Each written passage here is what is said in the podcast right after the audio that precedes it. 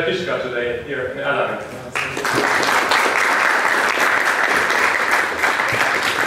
And Michel, I have on stage someone who will be able to add a lot about um, um, art history, background, and reference points of this uh, book because uh, I welcome Jürgen Kaumkötter. There's an art historian, an art expert, uh, welcome to you too. He is uh, not only the author of an upcoming book about um, the art uh, from the um, Holocaust period, the Shoah period, the, the, Second World War period, but also the curator of an exhibition of Michel Kichka's work, which can be seen at the Deutsche Bundestag around uh, half a year from now, in January next year. So it's a great pleasure to have both of you here. And most of all, of course, we will talk about the book Zweite Generation, second generation. Uh, but we will also talk about a lot of references about dealing with the Holocaust experience, which is the topic of this book. Uh, we will talk about like the sort of impact that it had because, uh, Michel, your book, um, to me, as I mentioned before when we talked earlier, was fascinating, but at the beginning also a bit shocking because we've all read a few books about the Holocaust, the um, extinction of the European Jews, and the, the, the, all the, Maus, of course, there's a lot of sort of canonized comics, but your comic is quite different, your graphic novel is quite different in two ways, because A, as I said, there's a lot of funny parts in there, which we will talk about, and B, it doesn't really talk about what happened back then, but more talks about what uh, it did to your generation, to the second generation. Your father was in Auschwitz, uh, survived, a lot of your family members did not. And you very much talk about what, what this did to your family, which I find fascinating, and we will talk about that in, in great length. But um, first of all, I would like to make a brief reference to the introduction, because in your book you say, when you created this book, you wish that one day um, soon it would also be published in German, because you wanted this book to be sort of a passport to visit this country that you only visited in the past, but never really went to, I think you went to a few book fairs, but you've never really been in Germany, you just mentioned that. Basically yesterday, for the first time, you arrived in this country that was the same country that killed large parts of your family and, and traumatized the, the survivors. And you said you wanted this book to be a passport to Germany, you wanted it to be translated to German. Um, why was that? Why was it so important to you? Here? Okay. First of all, really, when you said that you are honored and, and pleased, I'm more honored and more pleased than all of you together. And uh, feeling that I had is that there lives in German a second generation also of people of my age, around my age, who have different traumas. And uh, I was curious to, to see how they perceive that book if they read it, if it talks to them, if it awakes somehow their own souvenirs, their own family story. Because I feel I have, I don't have any hard feelings to German, to German people, or to, to German history of the last century, the 20th century, and I have a lot of compassion to suffering, human suffering. And I think that in wars, there's suffering in both sides no matter what's the war. This is the same attitude I have when I cartoon the Israeli-Palestinian conflict. I always think of the suffering of the Palestinians the same way I think of our suffering, we, the Jewish Israelis. So that's how I was so curious and so eager to, to and wishing that it will be translated to German because I, I was a reader, one of the first readers in the world of Maus. I, re I read it the week it was published, by coincidence. And I felt that one day I will also tell my story because Spiegelman showed that it was possible to mix Holocaust and comics. Um, and also he has somehow invented this so-called graphic novel, which is comics for adult readers with personal stories, and I felt one day I will be ready to do my own one. But Spiegelman, since you mentioned Spiegelman, I think he was here at the Comics Salon a while ago when he received an award, and his speech is still remembered as one of the most bitter and, well not bitter, but one of the most memorable speeches of the Comic Salon I heard because he let out a lot of the negative feelings, the sort of anger, the, the pain and so on on the audience. And uh, I think he said at some point it's better to receive a Sonderpreis than a Sonder than to be like met by a Sonderkommando or something like that. So Spiegelman has pretty obviously sort of um, mixed and, and, obviously more painful relationship. You sound like you have made your peace with, with this country. Is that correct? Uh, yes, it's correct. Uh, you know, I let's say that my father has suffered a lot. I don't have to explain it, but uh, he never. I never heard at home very extreme things on the Germans. First of all, there was a distinction in his in his speech between between German and Nazis, which are not the same. And I was very careful in my graphic novel not to call Nazi Germans and not to call German Nazis when I were quoting them, because to me they are two different things. And, um, and according to your question, I, I think that we are, uh, Spiegelman and I, we are very different people. And um, I did not want to make Maus 2, or Maus Diet, or Maus for beginners. I had, it was important to me, the fact that it existed, but I knew that the story that I wanted to tell was not to make my father talk, but to make my generation talk. And to put my father somehow in the background, because that is placed in the novel, and to express something that I felt is common to all the second generations, wherever they live, and not only of the Holocaust, which is mostly growing up in the silence of the parents, growing up with family secrets, or in the other hand, growing up with an endless speech about that. Because I have friends in Israel who are also artists that belong to the second generation and they were traumatized by the speech of their parents that talked about that every day. So in, in some page at the end of the, of the graphic novel I say I don't know if it's better to not to talk or to talk. I have no answer to that. So this is why I wanted to to be the voice of a generation and not only telling my story. I, I, I had a strong feeling that my aim was not to tell just my story. And I, I was hoping that people will identify wherever they live with my story because it is also a family story. It is a story of, uh, of silence and, and, and, and let's say family drama. And that was very also important to me for those who read. I know that the Egmont people have read it. I needed to make an homage to my younger brother. That the day he has suicided, my father began to talk, and my, my little brother was erased somehow from our family narrative because my father has such a need at that same day to talk about what happened to him. Because you know, one trauma and the other met together and it made the whole volcano exploded in once that I felt that I had a debt to my brother and not to my father. We, we will get to that scene um, a bit later and I will also show it because it's a, it's a key scene. Uh, but first, Jürgen Kaumkötter, I would like to ask you, as I mentioned, you're an art historian, you've, you've published a lot of um, um, books and articles about art.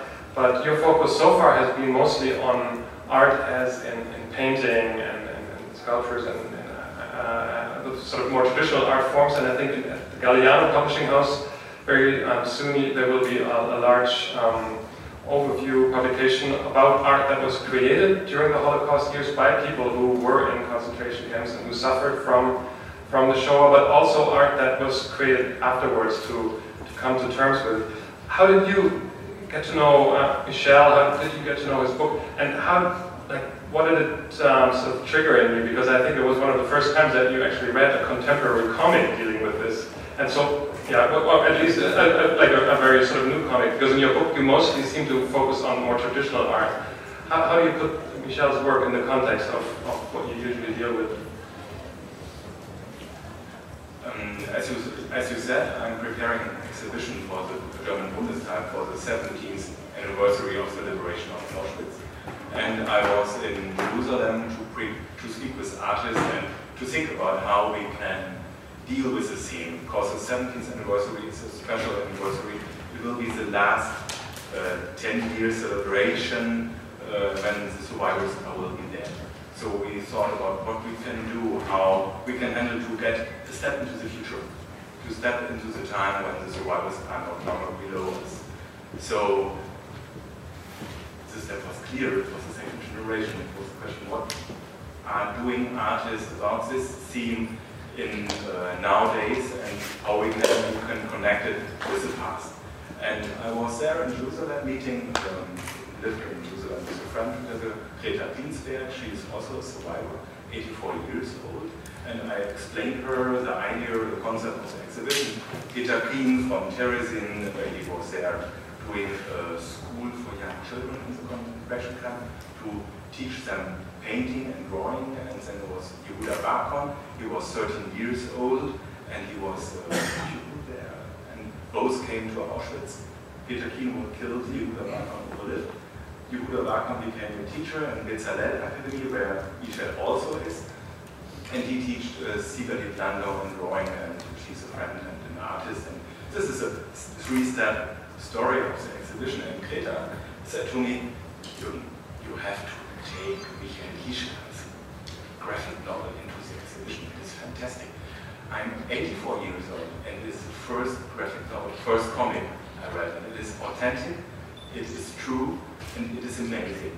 And I could not read it, of course, it is in Hebrew, it was in Hebrew, but uh, she explained me what the content, and I saw the I saw the pictures, and it is similar to what we talked about in the Bundestag with other scientists, how we can deal in future with it. So it, it was overwhelming, and then we were a little bit afraid of calling him, a little bit shy. We drank a bottle of red wine and called him in the night, and the next day we met. Fantastic. And I joined you for the wine, if you remember. I would like to learn a little more about how this book came about, because as you mentioned, Michel, Kichka is a, is a teacher at the Art Academy, and you're also a very well-known caricaturist. We will look at some caricatures of yours later. And I think you also teach illustration classes. I actually, I was in Israel recently too, in, in um, Holon, at the Holon Design Museum, which happened to, just a few weeks ago, happened to have a children's book exhibition, and it showed a lot of contemporary children's book artists, including Rutu Modan, and all of the artists had to say who's their important influence. And your name showed up there too. Some of the students sort of thanked you, I seem to remember. And so, I mean, you, you probably have a pretty fulfilled life already with your teaching and with your caricatures. And at some point in your books, you say it took you at least 10 years to come, come like, out with this project and put it together. How did it start? What, what triggered this uh, sort of movement in, in, in, your year at sort of at a later stage of, of, of your career? Why, why, did you decide to create a graphic novel? You know, it's a hard question because I don't remember. I don't remember, but it has my book has always been here in the back of my head. And and there was a period that was more or less 10 years ago when I was dreaming in, in the night that I was drawing it and writing it. And I was surprised in the morning when I was waking up that I had not pages close to my bed. And I, I began to sleep not well. I began to be disturbed in the night. Usually when I'm tired, I sleep like a baby. You know, baby cries every hour. I was not crying. I was sleeping well. And, uh, and my wife felt that something wrong is happening to me. And what was happening to me is that I wanted to tell this story. I wanted to write it and to draw it. I was not sure I was able to do it. I was not sure I will find the courage to open everything while my father is still alive. Because I had to say some harsh things and I did not want to hurt him. I did not want him to misunderstand the point of the book. Because my father, when he became uh, a speaker in schools in Belgium, in high schools, and going to Auschwitz with classes, he has been, he has a book in which he writes. He has given testimony in 473 schools, or at least 473 times, sometimes in the same schools. And he has been to Auschwitz, back and forth 48 times. And he has listed the dates and so on. And he became a monument for the kids, for the teenagers who meet him for the first and last time in their lives. They stand in front of a hero and of a monument, a living monument. And I knew that if I write my truth, I will somehow break this monument. I will somehow change this image. But my feeling was that I will not destroy it, but at, at the contrary, I will give it a human face. Because my father is not a human being to those people. He belongs to the past. So I was asking myself a lot of questions and I was, I had a delay in, in my, let's say, in the starting of the book. And I said, not now, not now, not now. Perhaps next year. So it really bothers me for a long, long, long time. But I did nothing. I did not write, I did not draw, but it was always there. And I had an opportunity to, to receive uh, some money for a research uh, found in my school in Bezalel to, to, to, to write a research. So I decided to write about the book that I wanted to do. So I took some time to write it, and when I wrote it, there were just souvenirs and anecdotes of my childhood and my teenage age. I felt I did the first important step. But I had 50 pages, and I was so afraid of facing it, of dealing with it, that I put it on a drawer for three years. I did not touch it, and I did not open it. And then I began to talk to my colleagues, to Hutu, to my colleagues, to my friends, I'm going to do a graphic novel, I'm going to do, I'm going to do, and once, and this is a true story, my wife took me, her name is Olivia, and she told me, you have to decide. Or you shut up, or you make a book. You are telling everyone you are doing, and you do nothing. You are ridiculous. And she added, and if you ask me, you will not do it. If you want my opinion, you don't have the guts, the balls to do it. So I was in a situation that I had to prove something. Not only to myself now, also to her. That's why I did it. Not for my father. Somewhere, somewhere I read, I don't know if it was mentioned in the book, that uh, Emile Bravo was also honored here at the festival and exhibition. He also played an important role in this book, seeing the light of day. Uh, he encouraged you as well, I think. Uh, know, I don't know, you know, it, know, you know Emile? Some of you know Emile Bravo, his work? He was invited by the French uh, Cultural Center in Tel Aviv, and we met for the first time, and he gave me his mail and telephone. And I was just preparing my book. And when I, I drew the first 10 pages, before I ever showed them to, to any publisher, I was in Paris and I phoned him and asked if I can meet and talk. And when I showed him the pages, he was very much, uh, uh, let's say, enthusiastic. And he gave me some professional remarks, which I note very carefully. And uh, he also began to tell me his own story. And his father was in, in Spain. His, his, family is originally from Spain, and his father was fighting Franco. And he has also a very, let's say, heavy past. And he wanted, Emile and his father wanted to make a travel together on the path of his father, father's past in Spain. And it never came. His father died too soon, and he had something to fill. And, and he said to me, that's important, you must do it, your father is in life, do it now. he also gave me as a present a book, a wonderful book that he has illustrated that touches me a lot, which is called My Mother is in America and She Met Buffalo Bill. And uh, when I saw the book drawn in a style that is close to mine, which is the Franco-Belgian school, and uh, such a touching story, I understood that my style can go with my story because I was not convinced at the beginning. And he also told me, because I, I thought I was obliged to make a plan of the book, to, to plan it, you know, chapter by chapter, and he said, just draw it. Just write it, draw it, and you will see at the end. Don't lose your time to plan it too much. Work spontaneously the way you feel. And that was a wonderful opening for me. Yeah.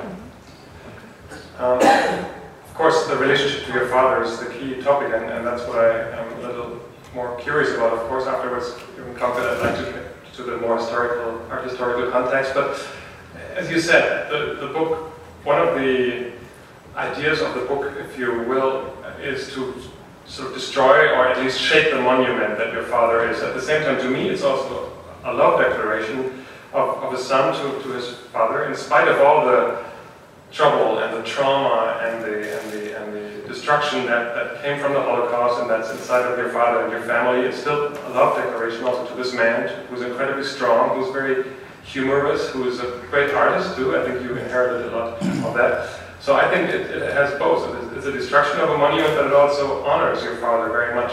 He's 88 now, you said, right? And um, I think um, in the book, at least, we don't see what your father says when, when, when, when the book is finished. So maybe you could tell us a little more. How did he, how did he like read the book? What was his response? Because it's not a very flattering portrait. It must have been a bit of a shock. But maybe he also did feel flattered. How, how did he respond to the book?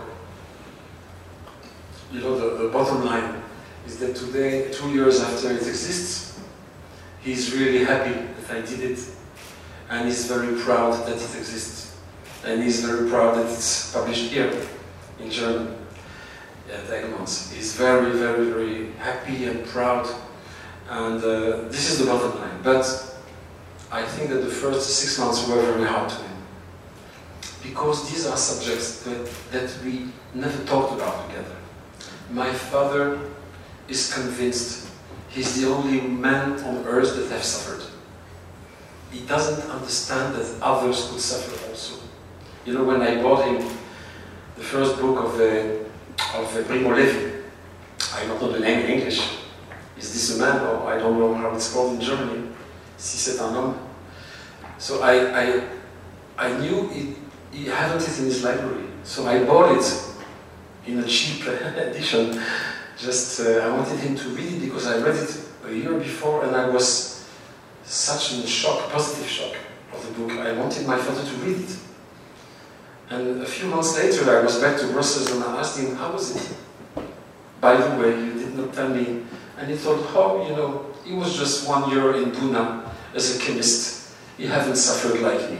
That's all what he had to say on Primo Levi. And I was really, it made me laugh. It made me laugh because it, it, it shows how my father uh, considered himself according to the others, and he did not know that we have suffered around him. He, he was convinced everything was okay. We were a happy family, we were a, a model family for all the Jewish community of Liège in Belgium, but we were not, and he, he had no idea that it was hard to us. And he doesn't understand that there was a connection between the suicide of my brother and him. He thought he had problems. That was the way to summit. And, and, and so at the first time he read the book, he was under shock. But he did, he did not tell me.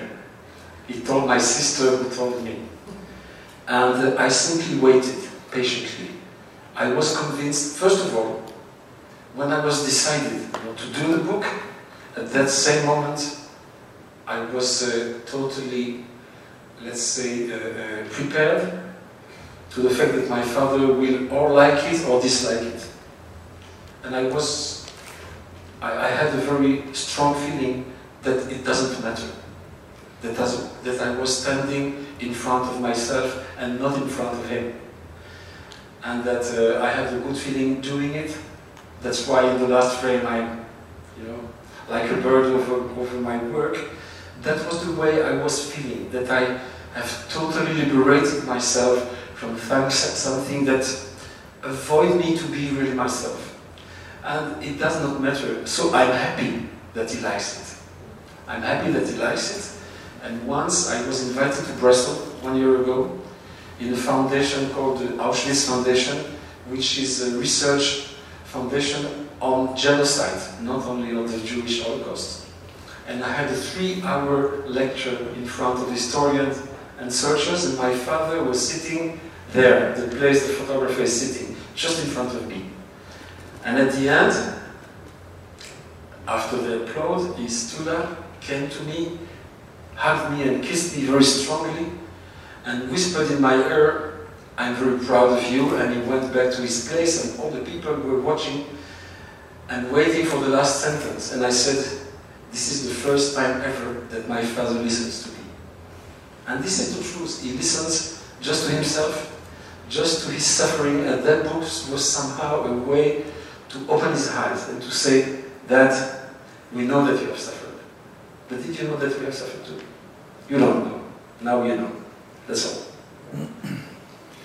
Well, thank you. Thank you for sharing that. That's, um, so obviously this book um, really can can open up a lot of hearts and, and also not only with your father but with a lot of readers. And you encountered one of the questions that I would like to ask you is when we look at art that deals with the Holocaust, be it a, book, a graphic novel that is created nowadays, or the art that also um, you, you publish in your book, um, there's a, a, lot of um, arts, uh, art that was created by people who suffered in concentration camps that you put together in your book and you write about it.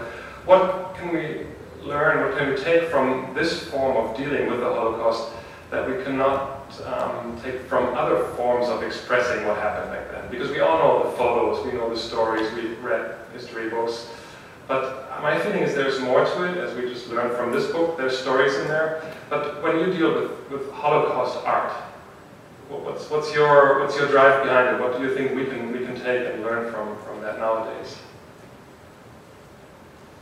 Ich mache es mal kurz auf Deutsch. Ja, okay. Also einen, einen wahnsinnigen Humanismus. Also das, was die Leute heute, excuse me, it's okay. Ähm, das ist, wenn man, ich habe 15 Jahre jetzt in dem Museum in Auschwitz in der Kunstsammlung gearbeitet. Ähm, manchmal monatelang, manchmal nur ein paar Tage, aber über die ganze Zeit. Und die Kunstwerke, die entstanden sind, was wir da eben gerade gesehen haben in dem Bild davor, von Waldemar Nowakowski während der Lagerzeit hergestellt worden ist. Unten 2805 ist seine Häftlingsnummer.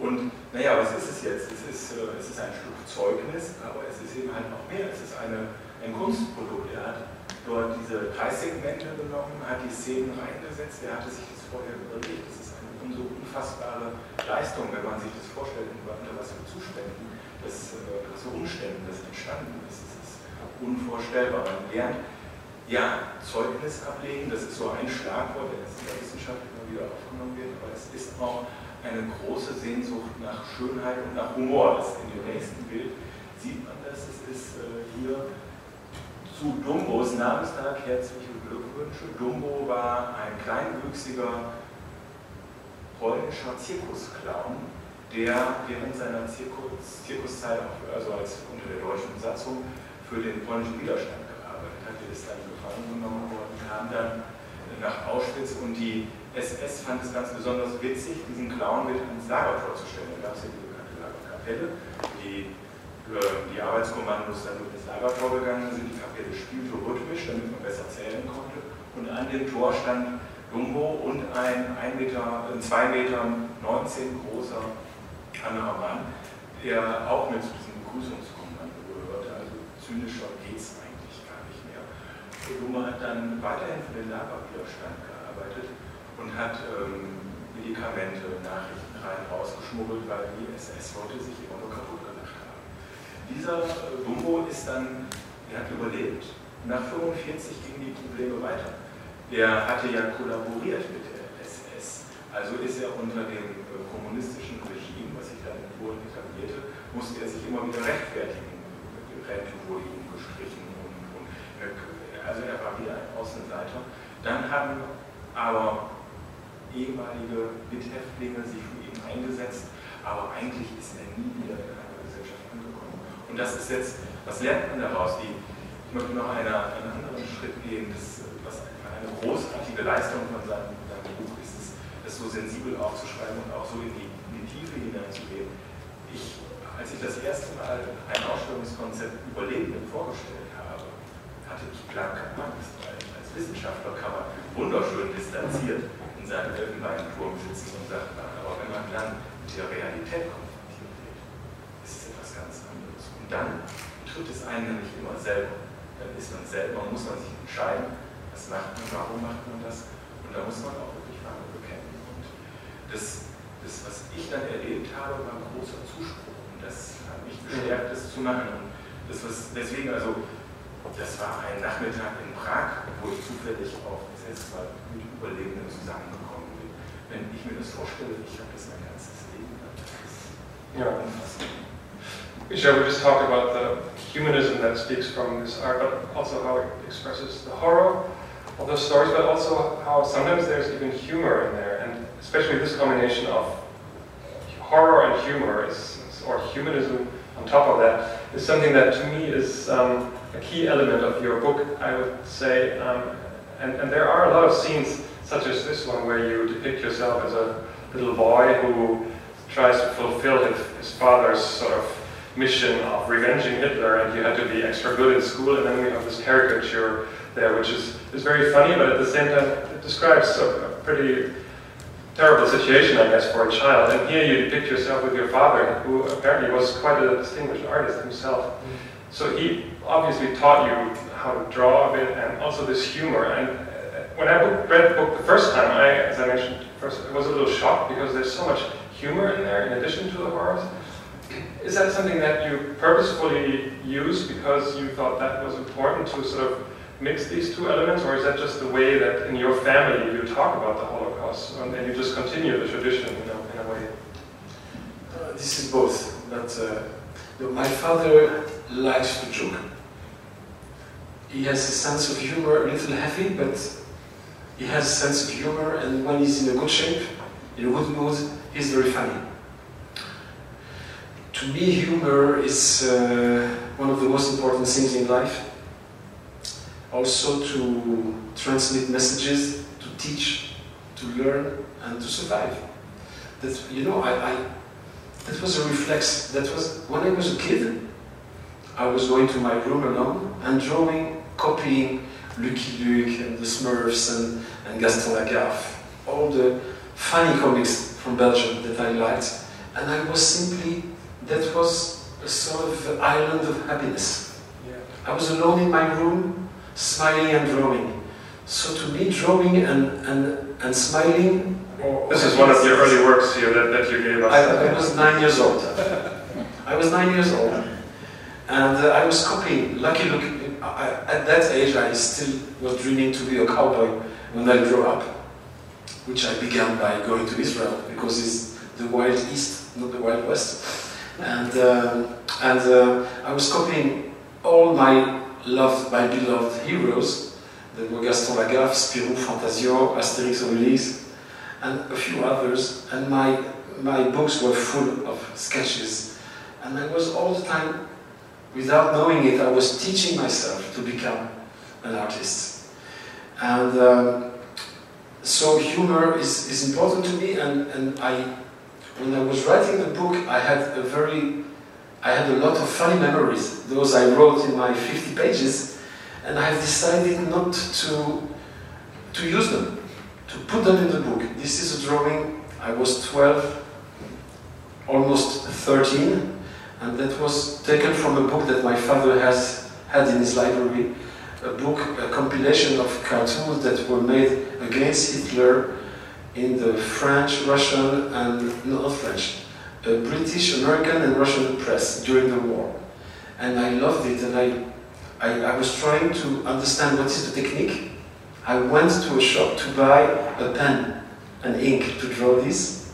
And it was also funny because Goebbels looks like a monkey, and Hitler is ugly, and, and the joke is very clear to me, and they have the, the flies, the shit flies above his head. So to me, that was also a school how to use tools and what how a cartoon works.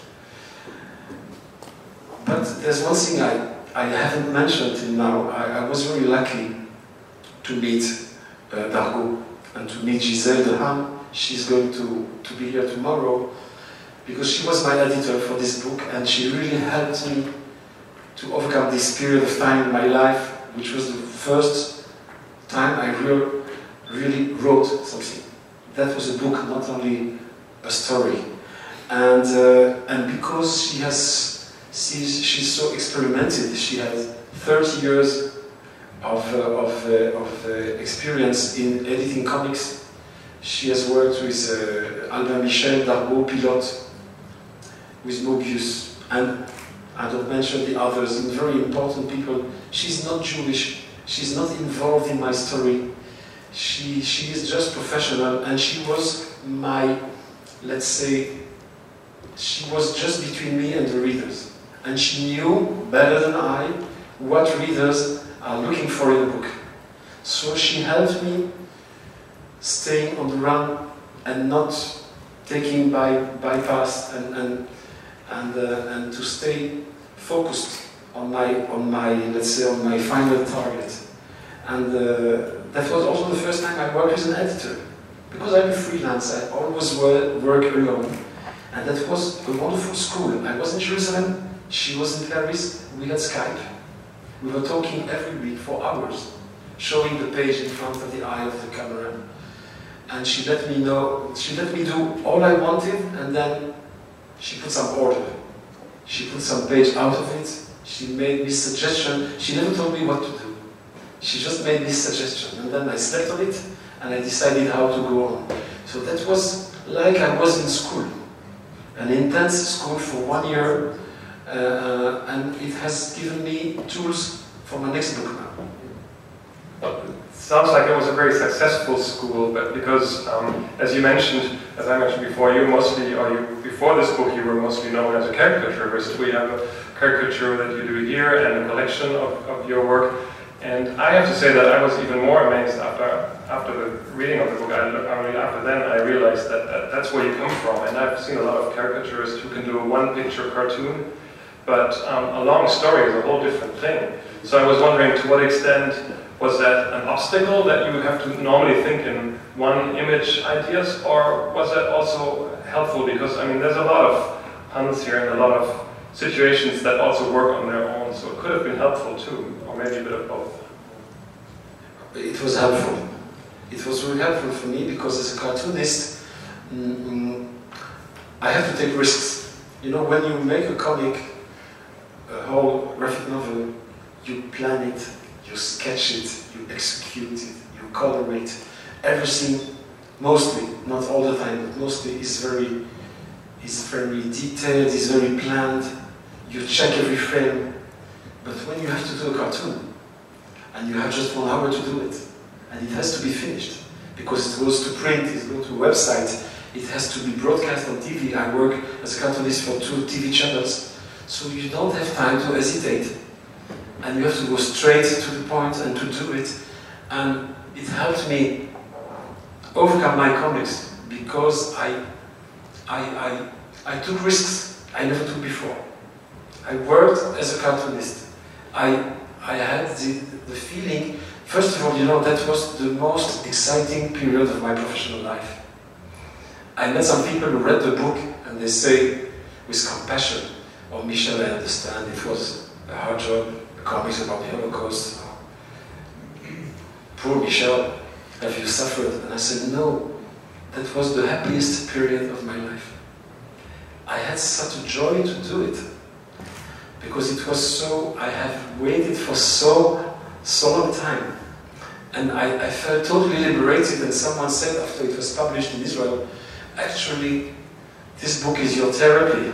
And I said, no, because for a therapy you pay, and for this therapy I was paid. Yes, And uh, for an exhibition maker, it is luck, luck, luck that he is working so close when you think about an exhibition of, um, normally you have one picture and all the stories in one picture. But here you have, uh, you can choose nearly every page and you have one, one stand alone standing picture, an exponent of an exhibition, and all the story is inside of it. So it is very good and for an exhibition to present it. It is much more difficult, uh, Maus was much more difficult. 1998 was an exhibition of Maus in the Felix Nussbaum House in. I was not the curator, but I was dealing with it, and it was very complicated to tell all the story. But there you have it condensed in a lot of pages. That is a good luck, thanks. Yeah. And that's, that's also good for us as readers because, as I said, it's also very entertaining reading in addition to very moving. Uh, we have a few minutes left. If there are any questions from the audience, I would like to open up the podium. If you have any questions, you can also ask them, of course, in German. Um, is that? No, that's just a fly. um, if there are no questions at this point, I would like to ask one question um, um regarding the Israeli comic scene because um, Israel is a small country, of course, uh, but there are a few comic artists that we know. Graphic novel artists, Rutu Modan is one. But um, beyond that, there's not very many others that we know. So I'm wondering, you said your book is out in Hebrew, right? So to what extent is there an Israeli comics scene? And um, to what extent is my observation right that at least Rutu Modan and now you, and uh, I know one or two other artists who I think also touch on the topics of history, the Holocaust and so on. To, to what extent is there a comic scene? And to what extent is it true that the few people who create comics in Israel mostly deal with political and historical topics. Um, yes, there's a scene, and the scene is uh, is very, let's say, uh, uh, juicy, active, young, um, and it's developing for the last uh, 25 years.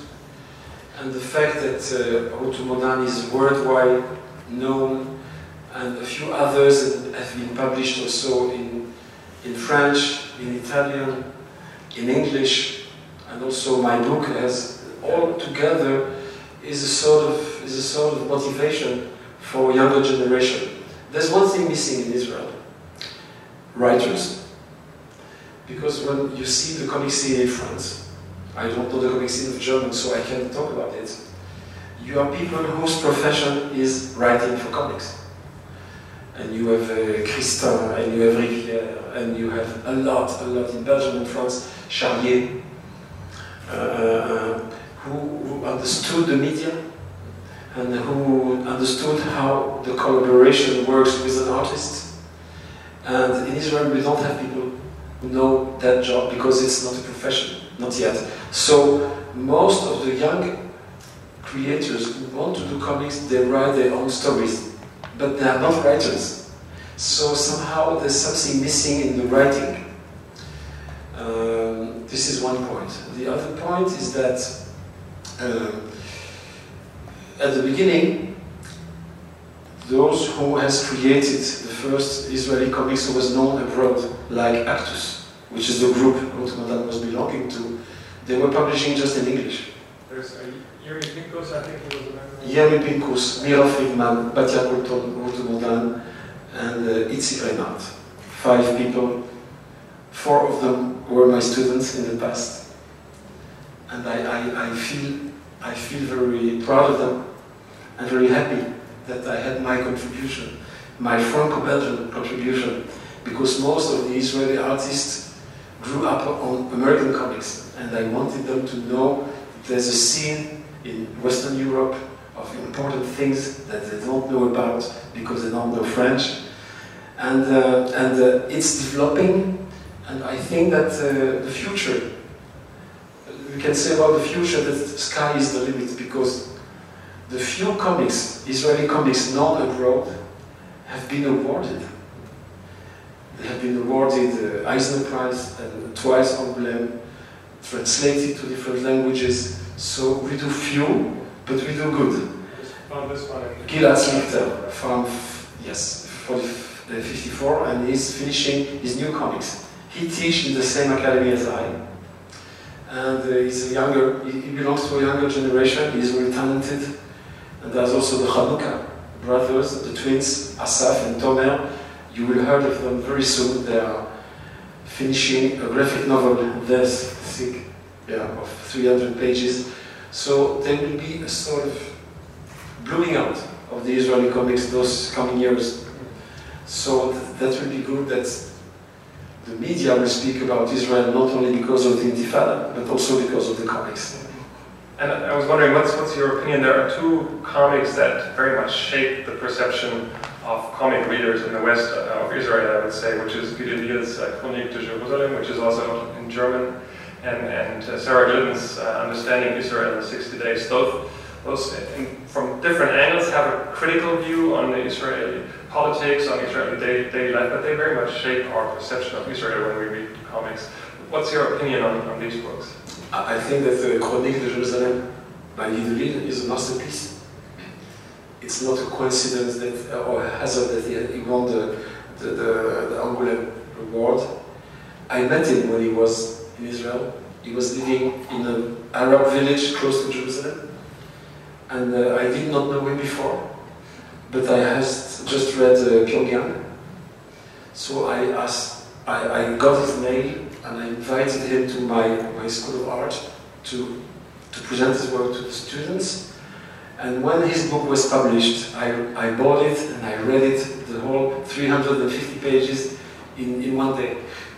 And it's a masterpiece because it is so intelligent and he never judges us. He looks at us as an outsider, he does not understand us. Us, I mean, the Israelis and the Palestinians living in this area, and he came, he had no agenda when he came. He came the same way he came to Korea and he came to other countries with his wife. His wife was working with Doctors with No Borders, and he was just her husband, and he was taking care of the kids when she was working, and he was sketching and, and trying to understand what is going around. So it did not come like it happens in reality, people that have strong feelings against Zionism, against Israel policy, or against Palestinians, he came with no agenda. And this book is so objective. We look so absurd and so funny in this book, and it is so real, and he's a big artist. The other book, uh, Understanding Israel in 60 Days and Less, this is the first book of this young uh, artist, American artist. Is is less achieved, but it's very interesting because she, in a way, she came as a Jewish to Israel a little against her will, and she had some feelings against Israel, against Zionism, and she explains the process of what happens when you are when you face reality. I prefer book of, uh, of Guy Delisle as, as a as let's say as a reference of how to draw comics and how to write comics. He's a wonderful writer also. Yeah. Thank you for that because that, it's quite interesting to hear from, from someone from the Israeli side. But mostly we're here to, to honor your book, and as I said, it's, it's a great read, so I highly recommend looking at this book if you haven't read it yet. There's one last chance to ask a question or have a comment right now. Otherwise, I think we should uh, clear the stage for the next talk, and we thank you very much for coming here both, and thank you for listening, and enjoy the rest of the comic salon. Um, thank you very much.